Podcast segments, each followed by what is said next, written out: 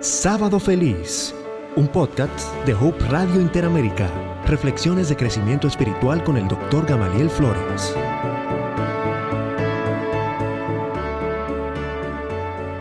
Eh, yo creo que todos entendemos que ser religioso no garantiza imitar a Dios. Ser religioso no garantiza que se conoce realmente a Dios y que se le proyecte en la vida. Saben, y ustedes lo saben, los que mataron a Jesús eran profundamente religiosos. Los que encauzaron las cruzadas en las cuales murió tanta gente eran profundamente religiosos. De hecho, las mayores persecuciones y masacres por temas religiosos han sido lideradas por religiosos, religiosos fanáticos que en medio de su fanatismo desconocían realmente a Dios. Fanáticos que querían imponer su pensamiento a como diera lugar a las demás personas.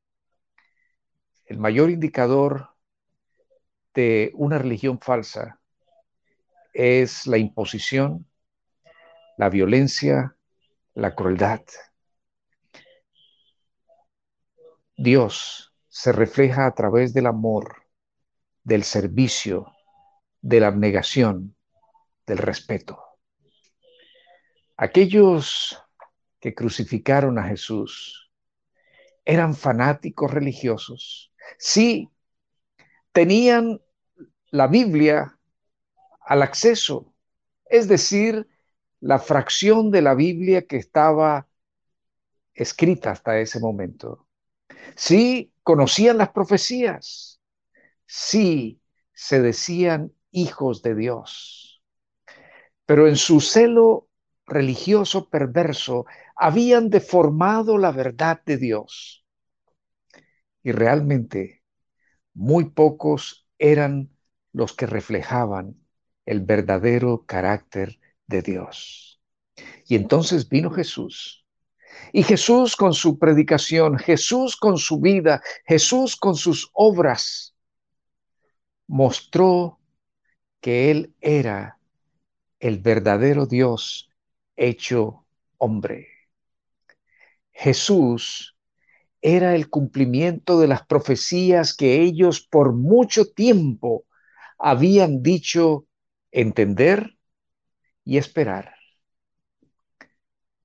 Pero como Jesús no se ajustaba a sus prácticas, como el perfil que él desarrolló no se ajustaba a, las, a los intereses políticos que ellos sostenían y, y habían desfigurado las profecías para hacerlas coincidir, decían ellos, con sus intereses políticos, entonces Jesús fue rechazado.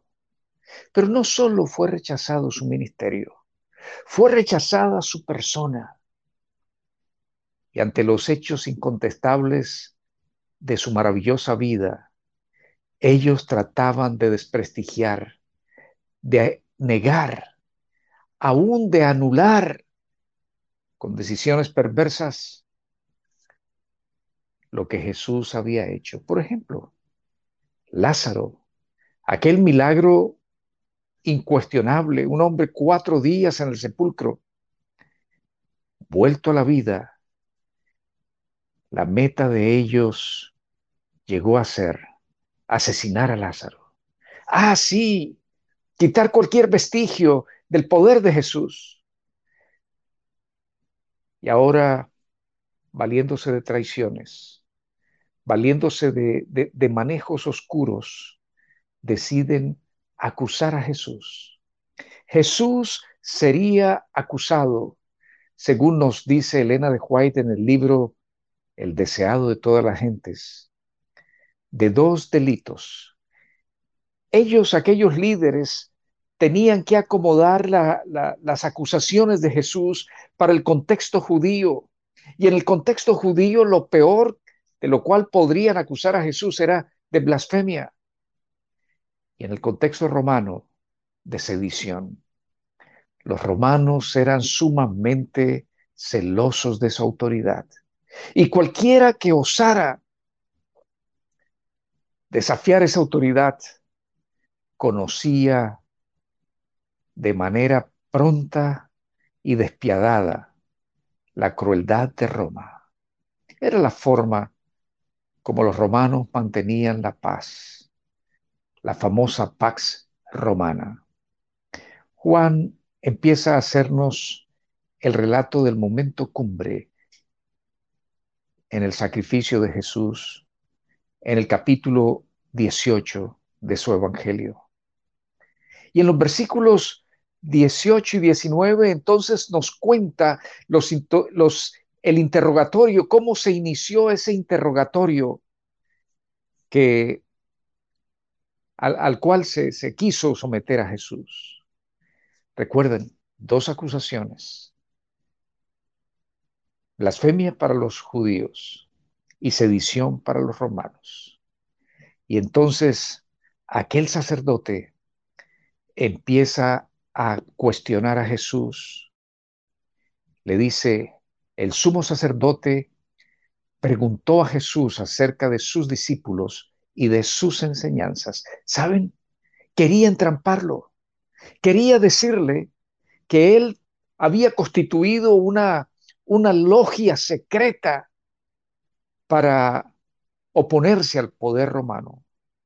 Pero Jesús, quien leía la mente de aquel hombre, sus intenciones estaban delante de él de una manera diáfana, porque Dios puede conocer nuestros pensamientos.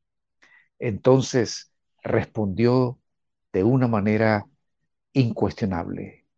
¿Por qué me preguntas a mí? Pregúntales a los que han oído. ¿Se acuerdan ustedes que que los líderes mandaban espías para que escucharan lo que Jesús decía. Así que Jesús le dijo, no me preguntes a mí, pregúntale a tus, a tus espías. Eh, ¿De qué les he hablado? Ellos saben lo que he dicho. Ah, Jesús no estaba comprometido con ningún plan siniestro no estaba comprometido con ninguna insurrección. Y Jesús se remite a las pruebas que ellos mismos habían, habían este, reunido intentando hacerle daño.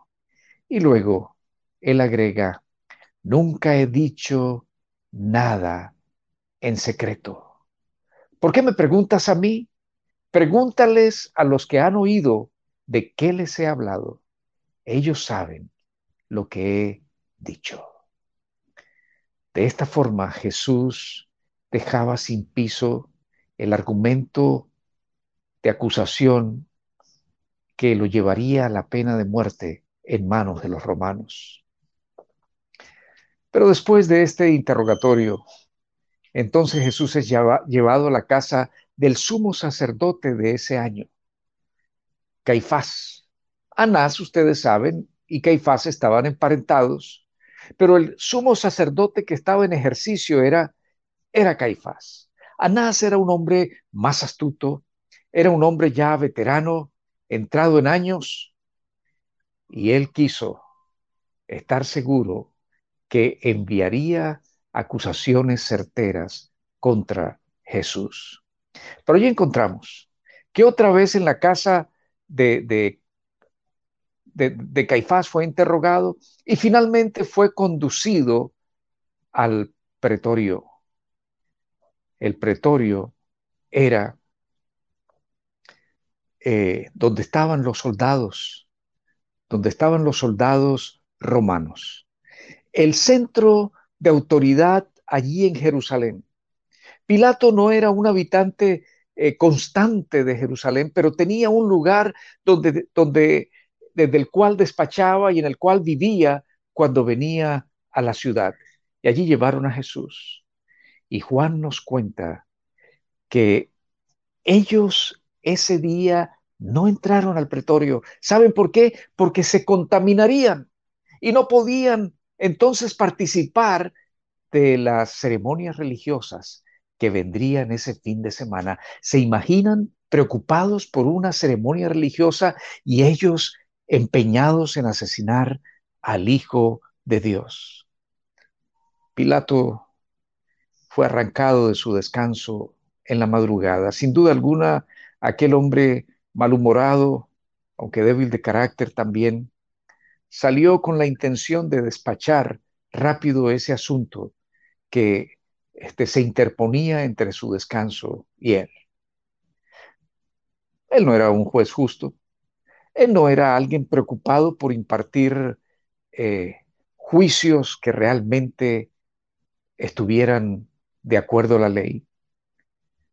Pilato consideraba la vida de un reo como poca cosa. Así que quizás aquella madrugada o mañana temprano se levantó con, con el ánimo de terminar rápido con este negocio. Y entonces le dice a los discípulos, a los eh, líderes de, los judíos, eh, eh, ¿por qué ustedes me lo traen? Júzguenlo, júzguenlo de acuerdo, de acuerdo a su, a su ley, ¿de qué lo acusan? Y aquellos hombres se defienden, diciendo, si no fuera un delincuente, no lo traíamos contigo. Según nuestra ley, él debe morirse, pero a nosotros no nos es permitido ejecutar a nadie. Tienes que hacerlo tú, Pilato. Tienes que hacerlo tú. Y ahora, al ver aquel personaje, nos dice Elena de Juárez en el deseado de todas las gentes, a Jesús, Pilato percibió algo especial en él. No fue capaz de hacer lo que siempre hacía. No fue capaz de, de dictar una sentencia de muerte apresurada. Intentó débilmente salvar a Jesús. Y Jesús fue interrogado por Pilato acerca de sus propósitos supuestos de sedición. Y Jesús respondió, no, mi reino no es de este mundo. Si mi reino fuera de este mundo, ¿tú no crees que mis seguidores estarían luchando contra ti? Mi reino no es de aquí. Pilato quedó convencido de la, de la inocencia de Jesús. Intentó argumentar con los líderes. Él tenía la autoridad plena de hacer lo que quisiera, pero en su debilidad en su inseguridad política, no quería quedar mal con aquellos hombres que eran capaces de, de acciones inescrupulosas. Y entonces él propuso una solución intermedia. Yo lo, lo, azoto y después lo suelto. ¿Por qué lo iba a azotar? Si era inocente, ¿por qué lo iba a castigar? Pero finalmente Finalmente Pilato se dio a las presiones y en el capítulo 19 de Juan, los versículos 1 y 2 nos dice, Pilato tomó a Jesús, lo azotó. Y ahora los soldados, la soldadesca romana, en su crueldad, tejieron una corona de espinas, la pusieron en su cabeza y lo vistieron con un manto de púrpura era el rey de los judíos, pues, pues no había un trono para él. Lo que había era humillación. Y empezaron a gritar a Jesús, salve rey de los judíos, y le daban de bofetadas. Pilato no impidió aquel maltrato de Jesús, sino que intentó continuar argumentando, mostrándolo ahora maltrecho, mostrándolo humillado intentó seguir discutiendo, argumentando con aquellos hombres terribles, pero todo lo que logró fue que ellos insistieran en sus presiones. Finalmente, Pilato lo entregó para que fuese crucificado. El versículo, los versículos 2, eh, perdón, los versículos 17 al 33 nos cuentan todo lo que ocurrió con Jesús. Siguiendo las costumbres de aquel entonces, llevaba su cruz a cuesta para el sitio de crucifixión.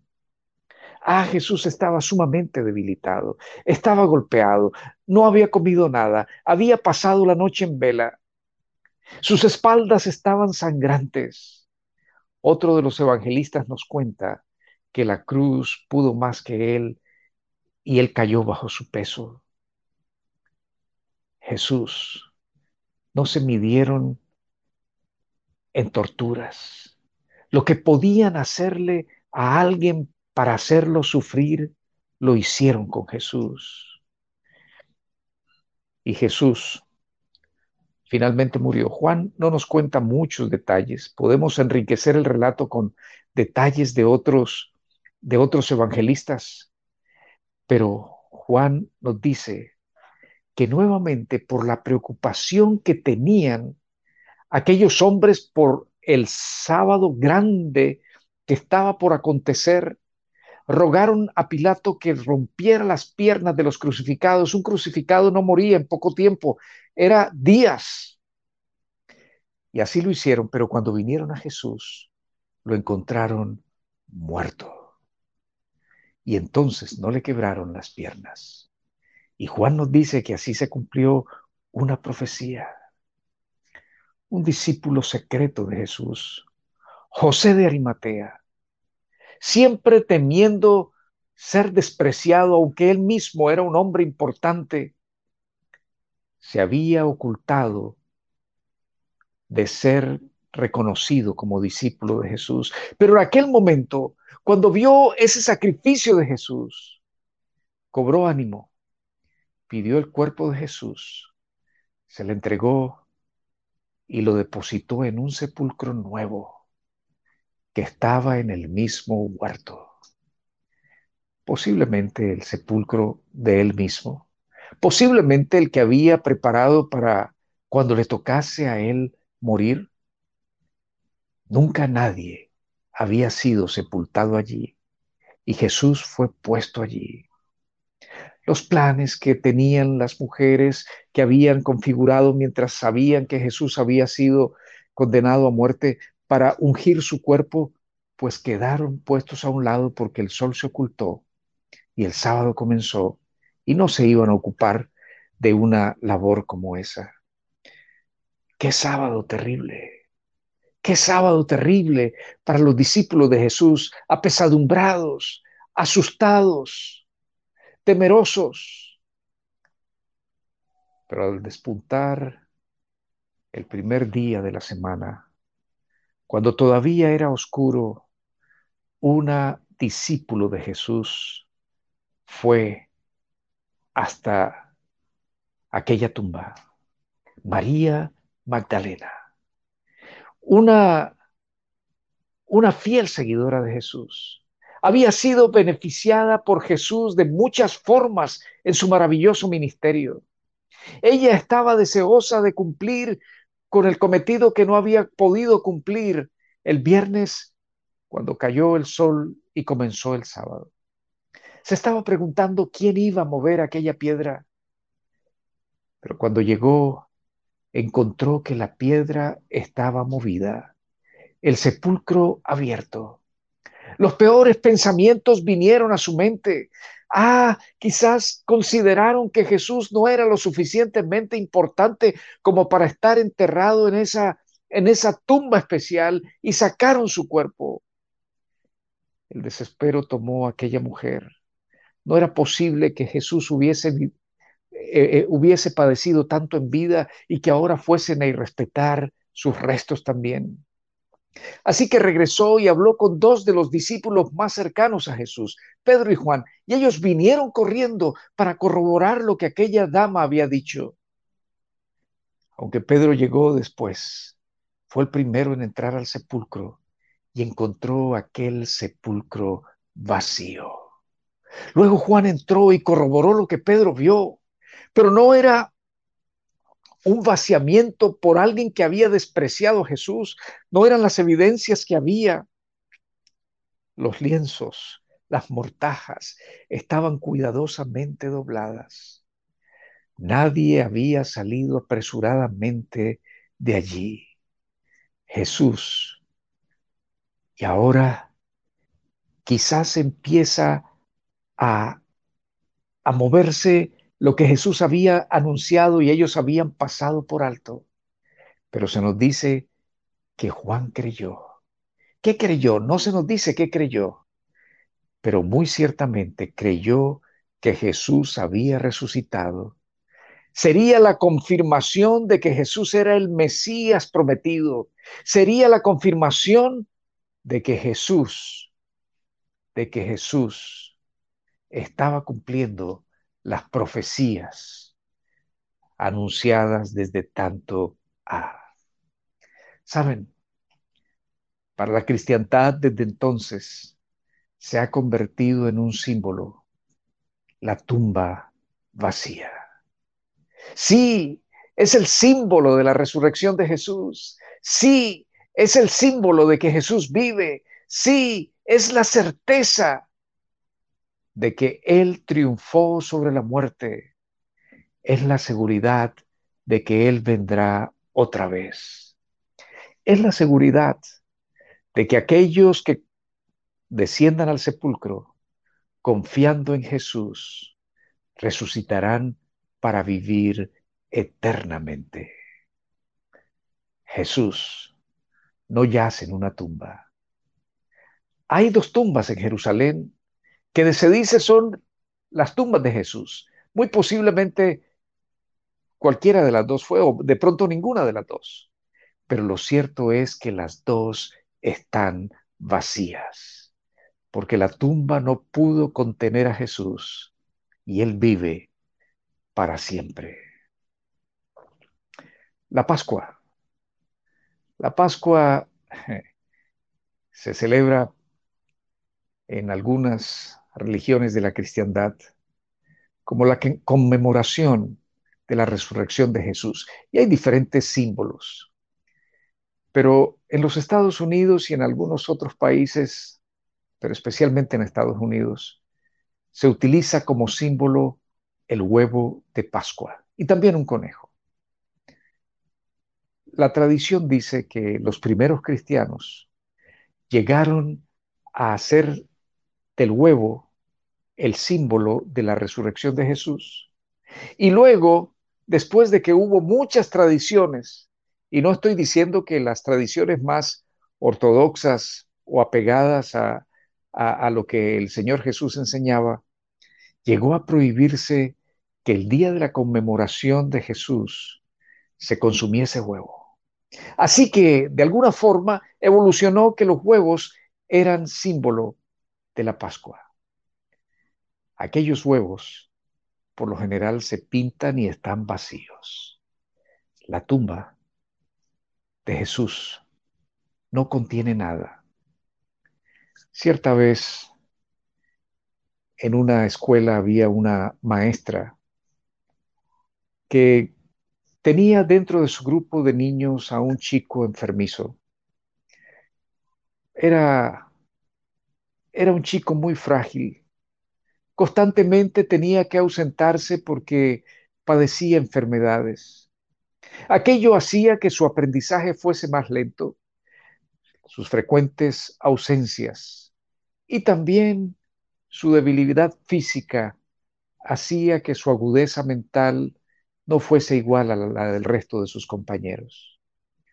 Sus compañeros lo despreciaban. Eh, se, hacía, se hacían chistes a expensas de él. Ahora lo llamamos bullying. Se hacía bullying a aquel niño. Era el renegado del grupo. Un día, la maestra les habló de la resurrección de Jesús, les entregó huevos de Pascua de plástico vacíos y los desafió. Les dijo, vayan al patio de la escuela, busquen algo que simbolice renacer, Busquen algo que pueda asemejarse a la resurrección de Jesús y deposítenlo en esos huevos. Luego vamos a ver lo que cada uno encontró. Fue muy interesante aquel ejercicio para los niños. La maestra empezó a abrir aquellos huevos y en uno se encontró eh, cascarones de huevos de pajaritos. Ay, el niño dio la explicación del por qué. En otro encontró un capullo de mariposa. Ah, sí, la explicación era que la mariposa estaba por, por renacer de allí, estaba por salir, aquel gusano se convertiría en una hermosa mariposa. Otro trajo un retoño, una hojita nueva de una planta. Y también dio la aplicación. Y así cada uno de ellos fue cumpliendo, o más bien demostró haber cumplido y haber entendido la tarea dada por la maestra. Pero aquel niño, el más aparentemente torpe, trajo su huevo. Cuando la maestra lo abrió, el huevo estaba vacío. Está vacío, dijo la maestra. Y los niños empezaron a reírse. ¡Qué tonto eres! ¡Qué tonto eres! El niño permaneció serio y dijo, la tumba está vacía. Las risas se detuvieron. Cuenta la historia que a partir de aquel día el resto de los niños comenzó a mirarlo con más respeto, de una manera diferente. Llegaron a aceptarlo en el grupo, pero la salud de aquel niño seguía deteriorándose y finalmente su frágil cuerpecito no pudo luchar más y murió. Fue un día muy triste en aquella escuela. Se celebraron las honras fúnebres y la maestra llevó a los niños, compañeritos, para que estuviesen presentes en esa ceremonia. Y cada uno de ellos llevaba en sus manos un huevo de Pascua vacío. Los colocaron sobre la urna. No muchos entendían por qué había 15 huevos de Pascua sobre la urna de aquel niño, sobre el ataúd de aquel niño. Pero la maestra y los niños sabían el símbolo que había en esos huevos. Jesús. Jesús había resucitado. Su tumba está vacía y los que confíen en Él resucitarán también algún día. Hemos pasado por muchos dolores en este año, pero saben, la esperanza de la tumba vacía debe abrigar nuestros corazones, porque algún día también los que hemos confiado en Jesús dejaremos tumbas vacías, las tumbas de todos aquellos que descansaron confiando en Jesús quedarán vacías y los redimidos estaremos por siempre con Jesús. Que esa esperanza ilumine nuestras vidas.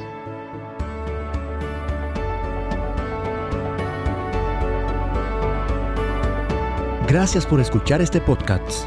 Encuentra más recursos en el portal hopechannelinteramerica.org